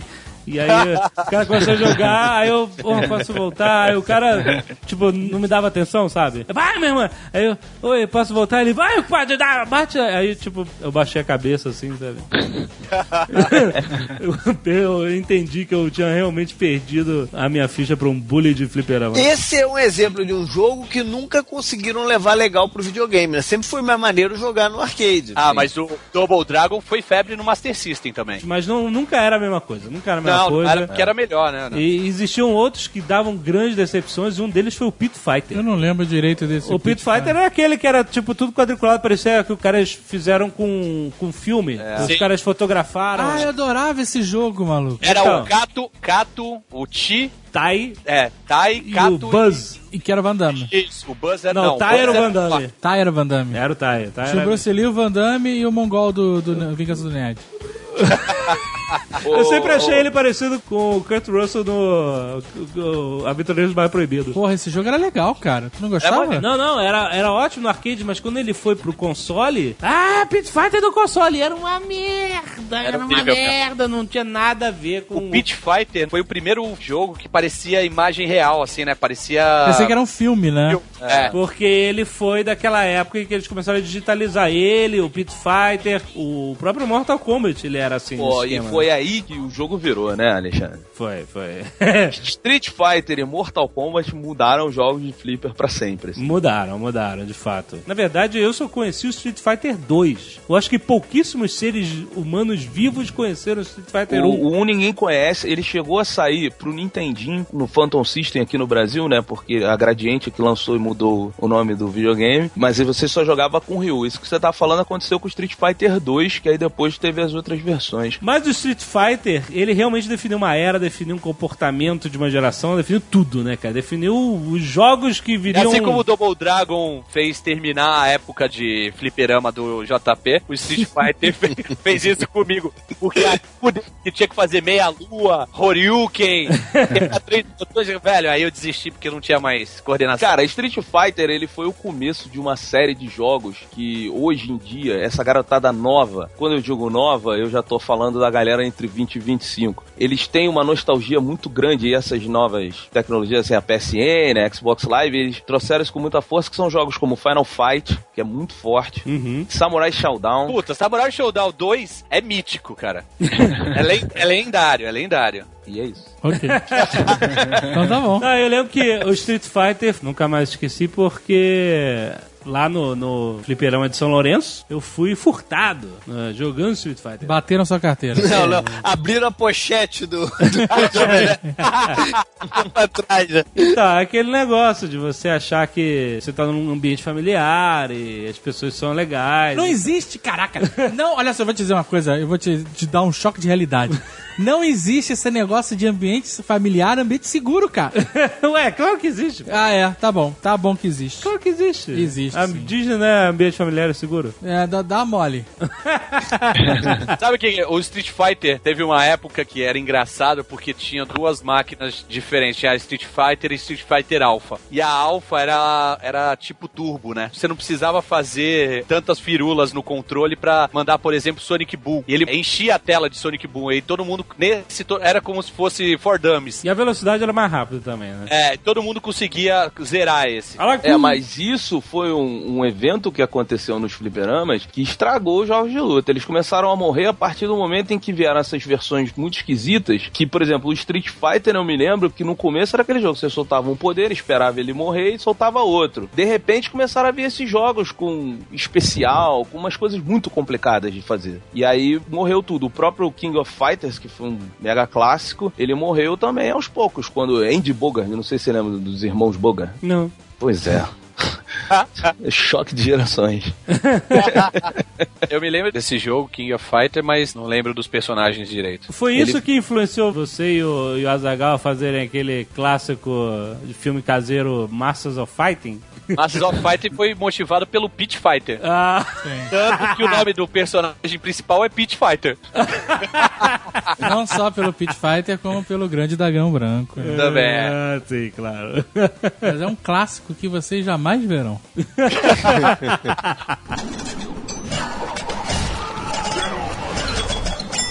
Eu lembro até hoje, já contei essa história, que eu estava em Búzios, num desses feriadões e tal. Imagina eu com um sorvete na mão, naquela praça de, sei lá, de Búzios e sei lá o quê, e as pessoas andando pra frente pra trás. De repente, imagina que essa multidão de transeuntes abre e traça uma reta entre meus olhos e uma máquina de Mortal Kombat. Era algo pra que toda uma geração não estava preparada, sabe? Eu vejo o Sub-Zero arrancar a cabeça do cara e puxar a coluna vertebral junta. E, cara, foi um momento. Eu não consigo esquecer esse momento, cara. Foi um momento que eu vi, cara, meu Deus, eles podem fazer isso? Sabe onde, mas eu quero te perguntar uma coisa. Sabe onde eles não podem fazer isso? É. No ambiente familiar. Mortal Kombat foi, foi um marco, porque eu não sei se é a primeira, mas uma das primeiras reviravoltas da violência nos games, que antes Ah, é o não, era inexistente, né, cara? Mas assim inexistente, cara. Todo mundo canto tava falando aí que, pô, batia na mulher até botar as petiolas de fora. Como não tinha isso, cara? Não. Mas é que esse tinha os gráficos, esse tinha os gráficos que eram foto, era diferente, não era desenho só, né, meu? Exatamente. Era muito mais, era muito mais realista o negócio. exatamente. É, então amplificava. Pô, e era, era carnagem mesmo o negócio, não era? Porra, cara, porra, era. era... Ele tinha uma história muito complexa, que você não entendia nada, Não. mas achava muito maneiro. Mas sabe o que, que eu lembro mais de Mortal Kombat? Era o personagem Raiden, que pra mim tinha saído diretamente do, do, Do Aventureiros do Bairro Proibido, né, cara? Exato, exatamente. O cara com um chapéu de palha, com... Soltando raio. soltando raio. Exatamente, muito bom. Não era ele que pulava e ia, dava tipo um mergulho em cima do cara e, e gritava: Eu vim da Bahia! Aliás, isso é, também é, abre um outro parênteses aqui. As traduções que a gente fazia pelos sons, né? Do próprio Street Fighter, né? Que tem o ataque das corujas. É, o Sonic que era Alec Fu. Alec Fu, Alec Fu. O, o, não, o Honda, né? Falava cus, cus. É, cus, cus. O Mortal Kombat ele trouxe esse negócio nos flippers, que hoje é muito famoso nos videogames, mas que era, era aquele negócio. Você já viu que tem uma fase escondida? Ele tinha esse lance, tinha inimigo escondido, tinha muita coisa que você podia fazer, que você não conseguia, porque você não jogava tanto, é, teu pai que te dava dinheiro pra jogar, mas ele trouxe essa, essa diferença, né? E era maneiro que era, sei lá, desde que da hora que abria o shopping center até a hora que fechava, tinha gente um lutando contra o outro. Dificilmente você conseguia ir passando de fase, porque sempre tinha um cara que botava ficha pra lutar contigo. Mas isso era uma filha da putagem. Tu tava jogando, o cara nem perguntava. Jogava a ficha aí, you have a new... Porra, meu irmão. Here comes a new challenger! Vai descrer. Mas ah, é engraçado também, bem lembrar desse negócio da ficha, porque eu também sofri um pouco com essa parada. que Como eu era um garoto baixinho, gordinho, eu não podia me impor contra os malandrões do fliperama, né? E aí era assim, Tartaruga Ninja, Pit Fighter, o jogo dos Simpsons... é, todos esses eram os mais procurados, que tinha uma galera em volta, né? E aí, o que acontecia? Você chegava, bom, quando o cara morrer, ele vai sair, eu vou apertar o botão rapidinho pra acabar o continue e vou começar o jogo, né? Aí, beleza, aí o cara morre, opa, minha vez. Aí ele vai, bota a mão no bolso, taca mais uma ficha da continue. Aí eu, ah, ok, quero continuar. E aí, o cara morria de novo, aí o cara vai lá e botava outra ficha. O cara morria de novo, botava outra ficha. E eu ficava assim, tipo assim, toda vez que ele morria, eu ia fazer. "Ah", e aí ele botava outra ficha, eu, aí ficava quieto de novo, sabe? E aí, tipo assim, eu não conseguia descobrir como o protocolo social disso no, no, no, no- no arcade, né? Afinal, o cara Aí vai. você acabava na máquina do Pac-Man lá no fundo. Eu, eu lembro que, e, e, tipo assim, quando você tá no fliperama, você tá em constante guerra, uma guerra de cálculos. Que é o tempo que você tem disponível pra ficar lá e as fichas que você tem. Ou, tipo assim, o, o dia perfeito é você conseguir calcular ah, o término das suas fichas pra o momento de seus pais chegarem lá e vambora. Você podia levar a ficha pra casa pra próxima vez que você fosse. Você não era obrigado Ah, a mas você. Ah, mas aí você. Não, pô, mas se uma criança tem 10 fichas e ela gasta só 8, ela, sai no- ela sai no prejuízo, mesmo podendo guardar as fichas. É, exato. Pô, quando é que você vai Eu voltar? guardava ficha pra levar outra vez. Então, pô. mas assim, eventualmente isso acontecia, mas você não conseguiu aproveitar todo o potencial de jogatina. Pior é quando ficavam te secando, né, meu? Pra tu sair da máquina e. Pode escrever. Pô, pai, tava num, tava num dia ruim, pô, tu passava A galera- lá o vexame, pô. A galera, aquela a galera torcendo contra mesmo, né? E aí, exato aí que acontecia. Quando eu estava jogando e eu queria gastar mais fichas pra continuar jogando, muitas vezes eu lembro de ter acontecido de eu morrer e o cara já meter a- o braço nos botões, assim, pra meio que me empurrar pra trás, sabe? E aí eu já tava pegando a ficha e eu, de repente, já não Pô, tava mais. falar, cara, é, era um inferno pra tu ir pro fliperama, né, cara? Era um Nossa, o trauma. cara tem um Era um trauma pro Jovem Nerd, né, cara? Tu tomou porrada, tu foi bullying de todos os tipos.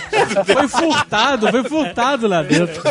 Tá? Quem, quem, Abriram a pochete. Eu falei, cara, que era um ambiente muito sinistro, cara. Não era, o ambiente era normal, você que era um Howley, cara.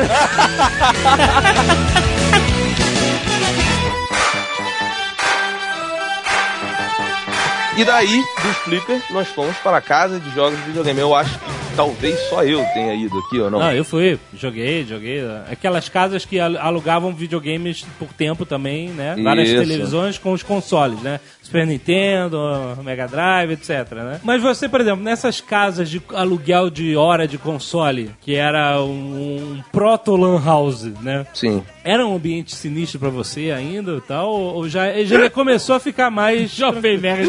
o trauma foi violento demais, né, cara? Não, porque eu tenho uma história, eu tenho uma história disso. Eu voltando do colégio, pegando um ônibus pra voltar pra casa, eu fui assaltado. Um, um rapaz que tinha bem cara de playboyzinho, foi, roubou um Walkman e tal, e a Cara, grana. cara de ambiente familiar. Na rua, na rua. Aí beleza. Aí outro dia, o cara me assaltou, então não. Aí eu fui lá no lugar onde eu sempre alugava os jogos ou ficava lá jogando. Quem é que tava jogando lá? O marginal. Boyzinho. O marginal que me assaltou na rua, perto do Bandido familiar. E aí, qual é a minha reação? O que que eu fiz? O que que você acha que eu fiz quando eu vi o cara Você fugiu. e o cara me viu? Não.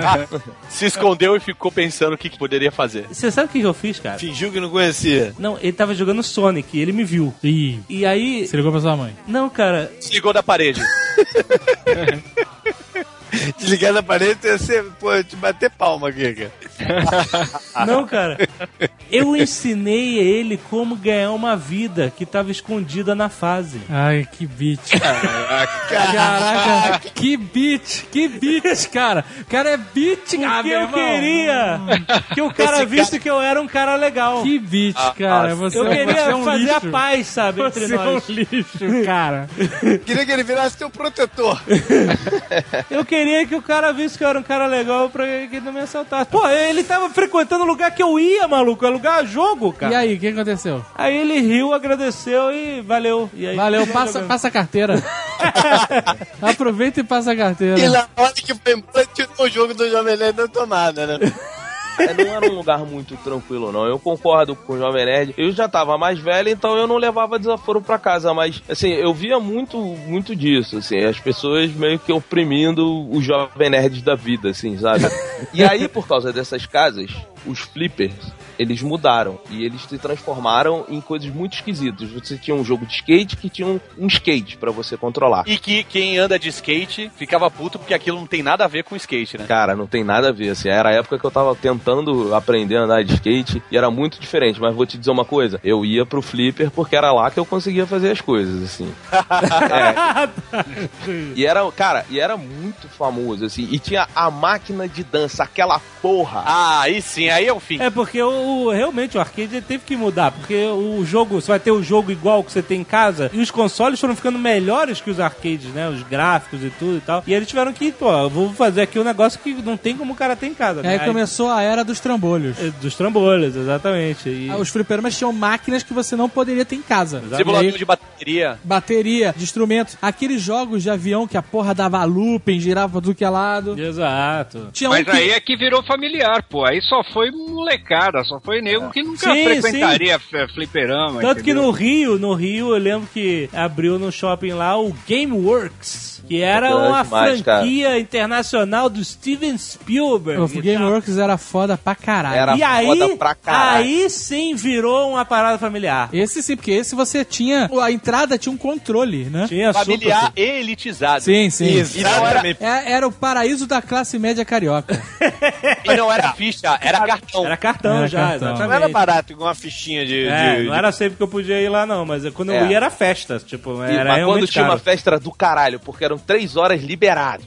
É, Mas o lugar era muito maneiro porque não era só os jogos, assim, todo o ambiente, né? Era um lugar realmente foda de O. Gameworks, ele tinha uma parada que ele tinha a seção Arcade Classics. Sim, você sim. chegava lá, você jogava Galaga, você jogava Pac-Man, você jogava essas coisas que você nunca jogava, e você na época não jogaria, mas ele tinha nostalgia, né? Sim. Tinha um lá que eu me lembro, que era, você voava na Asa Delta e era demais. Era um simulador. Era, Era, um trambolhaço, um simulador que ficava te sacudindo pra tudo que é lado. Tinha simulador de montanha-russa. No próprio Barra Shopping, área de games, eu não lembro qual era o nome, tinha um negócio que era um braço mecânico gigante e que você entrava e falava, eu quero o nível máximo. E aí a parada te sacudia, te virava pra cabeça pra É. baixo, não lembra dele? E É, tinha uma tinha uma- parada que pra mim foi o melhor jogo de todos os tempos de fliperama, que foi nessa época também que surgiu, que era um que você tinha um martelo sinistro assim, e tinham vários buracos. E aí aparecia o jacaré, você tinha que dar uma porrada no jacaré.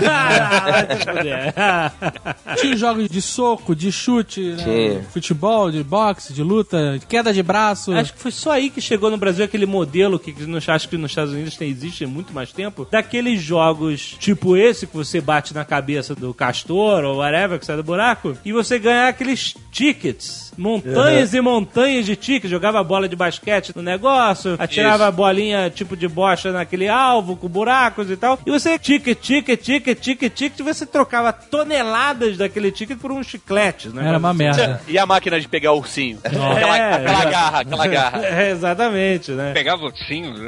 É. Pô.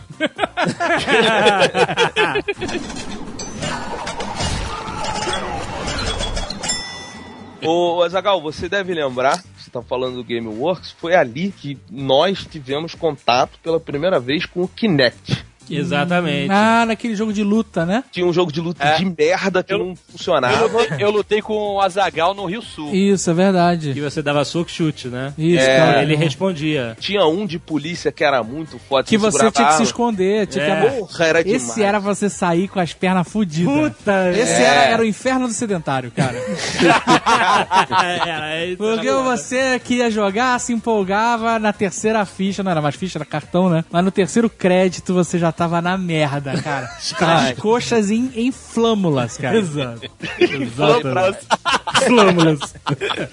E pra essa nova geração que tá achando que o Wii U vai ser uma grande revolução, porque você tá jogando com uma arma e você bota aquele negócio na frente da televisão, você vê a mira da sniper, já tinha lá no Game Works. Verdade. Tinha um jogo de sniper que era bem maneiro. Inclusive, essa sessão dos jogos de arma, de tiro, de morte, era só pra maior de 18.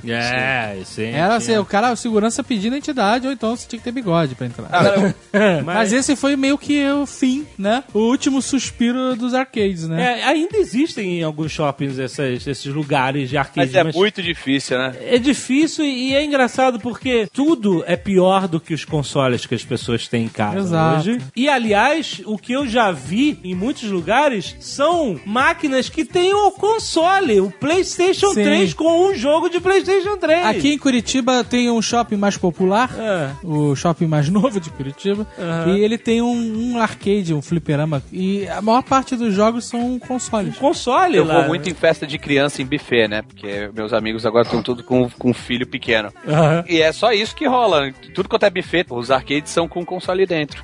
pois é, né? Que é, é mais fácil, né? Mas é porque o fliperama, ele tinha uma experiência que não importa, porque a morte veio com o Playstation e, pô, o jogo custava 10 reais. Isso nunca tinha acontecido na história. É reais o Pipipichu, né? Não, eu tô falando do pirata. Então, pirata. O Pois é, mas todo mundo podia agora jogar qualquer jogo. Você podia ter 20 jogos na sua estante. E isso começou a matar aos poucos o Flipper. Só que assim, uma experiência do Flipper que nunca vai ser reproduzida com console, com computador, voltou com a Lan House. O que, é, JB? Pensei que você ia falar que era cotovelada que o Jovem Nerd levou. Pode ter acontecido na Lan House, inclusive. Então, Porque a Lan House ela se transformou num ambiente hostil também E depois é de um isso tempo. que eu ia falar. A Lan House, ela, na verdade, é a internet, né? É a grande estrela da Lan House, né? A Lan House não precisa necessariamente estar com jogos, né? Que nem aquelas locadoras, né? Tem muita gente acessando Orkut, falando no MSN, Facebook e tal. Não, a Lan House mesmo, o conceito de Lan House, ele é o seguinte: são jogos em LAN. Você não precisava nem ter internet necessariamente. Sim, sim, Na Lan House que eu trabalhei, por exemplo, foi ali em 2003, 2004, tinha o CS, que foi febre, o Boom e o Ciro Darlan enchendo a porra do saco. Sim. E o CS não tinha internet, ninguém jogava internet. Era CS, Warcraft. Não, mas botava- a Lan House não tinha internet? Não, não tinha, Não, não tinha. tinha. Ah, tá. Tá certo. O nome Lan House, Lan, é realmente da rede. Em rede. Em rede ali, É. né? Com os jogos internet. Tá certo. E isso foi uma coisa que começou na época ali do Doom, mas assim, ninguém tinha acesso aqui. O Doom, ele podia ser jogado em rede e tal. E aí depois com a Lan House, vieram esses jogos. E não tinha, demorou muito pra ter internet dentro de Lan House. Entendi. Entendeu? Mas esse negócio... Não, peraí, mas em aula- 2003, 2004, internet Lan House, Não, não, é não, não, possível, não tinha cara. não. Não tinha não, porque eu trabalhava numa das maiores lan houses do Rio de Janeiro e não tinha internet. E assim, tinha aquele negócio, você tinha um time da lan house, e aí você ia pra outra lan house enfrentar o time, tinha aquela história toda. Como é que é? É, você Ah, tinha não. um time. Tinha um Time time, de da Lan House? Time É, de... Ué, a galera que se encontra lá, Caraca, todo parabéns. Cara, sabe o que é a Lan House? É o paintball dos frouxos. A gente tá falando de flipper e tal, mas desde a década de 80 você tinha grandes campeonatos no Japão, nesses lugares, de videogame. Aí quando chegou esse negócio da Lan House, e aí você já tinha, todo mundo já tinha internet em casa, já era uma coisa bem divulgada, esses campeonatos de CS, essas coisas, você tinha um time brasileiro que era patrocinado pela Intel, que era o MIBR, disputava campeonatos, aí os caras ganhavam, na época, os moleques de 18, 17 anos, ganhando 3 mil pra jogar CS o dia inteiro, sabe? Era um, Eles treinavam na Lan House e ficavam atrás do açougue de Caxambu, né? Mas tinha, tinha isso. E você tinha o grande jogador lá que foi uma motivação pros caras, que era o tal do Riton, que seria o Neymar aí hoje pra todo mundo querer jogar bola, só que numa época de Lan House Como é que e num é? outro ambiente. É, Tinha, tinha um, um, cara. um ídolo das Lan Houses? Tinha, tinha um ídolo mundial, assim. Caraca, o cara tinha- era... existe então um universo Lan House. Existe, Que é, é um universo marginal. exatamente. Não, então, nas grandes lan houses, eu não sei se na que o Beto trabalhava era assim, tinha algumas regras, assim, não podia ser em horário de aula. Não, isso foi depois. É, a Lan House, quando ela começou, era tranquilo, ninguém conhecia, né? Então, assim, ah, olha que coisa legal, casas de videogame. E os pais levavam os filhos e tal, e não sei o quê. E aí começou a ter muito problema de nego matando aula dentro de Lan House. Vou jogar, eu era um desses, eu matei muita aula dentro de Lan House. Aí te E- contrataram. Já que você não vai dar certo no colégio, vem pra cá. Pô, mas isso sempre existiu, cara. O cara antes matava a, bo- a aula e ia pro fliperama. e Agora ia pra Lan House. Motivo pra ma- matar a aula nunca faltou na vida. Exato. Mas a Lan House, cara, ela cresceu de uma forma absurda. Quando começou a ter Eu Lan lembro, uma House febre em todos mesmo. os lugares, cara, era um negócio muito grande. E aí tinha aquele outro lado também que o jogo que todo mundo jogava era o Counter-Strike. Tinha uma fase na favela do Rio. A fase da favela foi, foi Joguei muito Counter-Strike com o Jovem Nerd. O nome da Zagal no Counter-Strike era Atalaia Jurubeba. e depois eu fui descobrir que era remédio fígado, negócio assim. Filha da mãe. A gente jogava bastante, cara, é verdade, era uma febre. Pois é, mas a Lan House se tornou um ambiente muito hostil. Aqui na região da Tijuca, por exemplo, num, num raio muito curto, assim, pra quem conhece, na região próxima pra Sans Penha Shopping Tijuca, você tinha umas seis ou sete Lan Houses. A nossa lá, ela era meio elitizada, então a gente tinha um, um certo cuidado, porque vinha muita criança e tal, não sei o quê. Mas se tinha aquela Lan House, no escurinho, no cantinho, que tinha, sei lá, seis, oito máquinas, e ali tinha muito marginal desse, que entrava sem camisa, de chinelo e tal. Aí tinha que chamar o pai do Tucano. Mas de que forma, de que forma ele provava a sua marginalidade? ele? Cara, não é- era por estar sem camisa e de chinelo, né? Não, então, ó, tinha uma lan house próxima que a galera vendia maconha, virou ponto de droga. aí? aí mas é- aí, aí mas é aí, olha só, só virava antro dessas paradas porque o dono ou Lógico. alguém da, da, da- do staff permitia. Levava. É. Porque se o cara começa a vender é, é, maconha ou que seja dentro da lan house, o cara pode simplesmente chamar a polícia. Não, com certeza, porque... Ou pode falar, olha, para de fazer essa porra aqui, entendeu? Exato, e é por isso que eu tô falando. Lá onde a gente trabalhava era mega elitizado. Porque assim, funcionário de Lan House era o que? Era moleque. É, tudo entendeu? moleque. E, pô, só que lá não podia vender cerveja. E Lan House era um lugar que vendia cerveja. Então, assim, era um lugar muito propício pra chegar alguém e reclamar. Falar. E aí veio o senhor Ciro Darlan, o cara que proibia tudo, e ele botou a lei. Você não podia ter Lan House a um quilômetro de colégio, você não podia ter pessoas uniformizadas. Eu vou contar uma história pra você Não aqui. podia menor de idade. Não, isso foi depois. É. Primeiro você teve uma lei que tentou segurar pra assim, quando você não estiver estudando, você pode brincar. Sim. Mas aí os moleques saíam do colégio e ficavam o dia inteiro. Mas assim, o dia inteiro. Tinha um bom número de moleques que chegava lá assim, meio-dia e meia e saía de lá 9 horas da noite, todo dia. Quanto é que o cara gastava por dia? Aí a gente começou a fazer pacote, mas tinha gente que botava e chegava e botava, bota 200 reais pra mim. Caraca! Ai, cara, esse é o cara que reclama que jogo é muito caro. O cara gastava 200 reais no...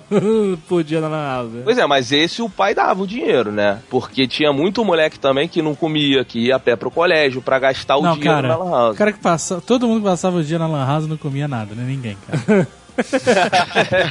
Mas tinha uma coisa legal que a gente falou do score lá do Flipper. As lan houses elas tinham o ranking e o ranking era muito disputado. As pessoas queriam chegar na lan house e ver na tabelinha, olha, eu estou em primeiro, eu estou em segundo. A lan house é a mesma coisa que o Flipper, né? Só seguiu junto com o tempo. Mas aí depois foi proibido. Aí começou. Não Mas peraí, esse ranking é a mesma coisa que hoje o cara jogar Call of Duty e ele tá lá no ranking, no Mundial, entendeu? Não é? Exatamente, era isso. E você tinha o ranking geral da lan house e você tinha o ranking da partida. Então, mas foi proibido o ranking? Não, o ranking Ah, não. bom. Aí o que aconteceu foi proibição de menor de idade. Aí morreu a Lan House de vez. Aham. Você tem até hoje Lan Houses que se sustenta assim no centro da cidade aqui do Rio de Janeiro. Tem uma Lan House enorme que a galera sai do trabalho na hora do almoço. Se chega lá, cara, são três andares, assim, 30 máquinas em cada andar. É uma coisa muito. Mas aí a galera tá na internet, no Orkut, no Facebook, no, no, no Não, jogando MSN. mesmo. Cara, Jogando? nenhum lugar de três andares junta gente pra acessar a internet. É, é jogo, é game. Você não tem noção. Quando, cara. quando a Lan House é pra jogo, ela é pequena. É só aquelas telefônicas que tem um pedaço pra acessar a internet, sabe? É diferente. Não, não é não.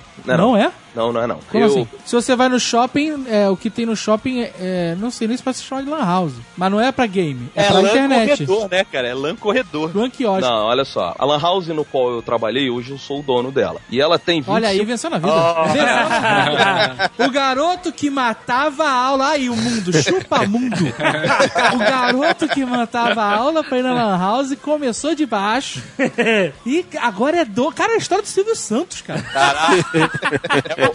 É o Beto Estrada sapateando na cara da sociedade. Porra. Pode falar pra galera que falava não vai longe. Cadê? Onde estão os colégios? Onde tá aquela galera do colégio hoje? Aonde?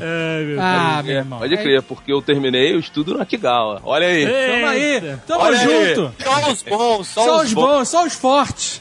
Pois é. Mas assim, hoje a gente tem lá 25 máquinas, cara, e eu vou falar uma parada, assim, é impressionante como as pessoas gostam de acessar o Facebook e o YouTube pra ver filme e anime. Aham. É um negócio Nego assim, cara. paga pra ficar vendo filme na tua lan house. Tuas cadeiras são confortáveis? São, são. Não, lá a gente, a gente cuida muito bem. Mac? assim, tu, não... tu vende muito biscoito, Coca-Cola, essas coisas? Não, eu não, eu não posso, eu não posso vender isso. Por quê? No prédio onde é a Lan House fica embaixo de um prédio. Mas não pode, mas assim, tem muita, cara, tem muita coisa. Agora, isso que você falou é verdade, assim, não sobrevive só como Lan House. Eu tenho outros serviços lá que. Opa, mas esse você não pode falar aqui no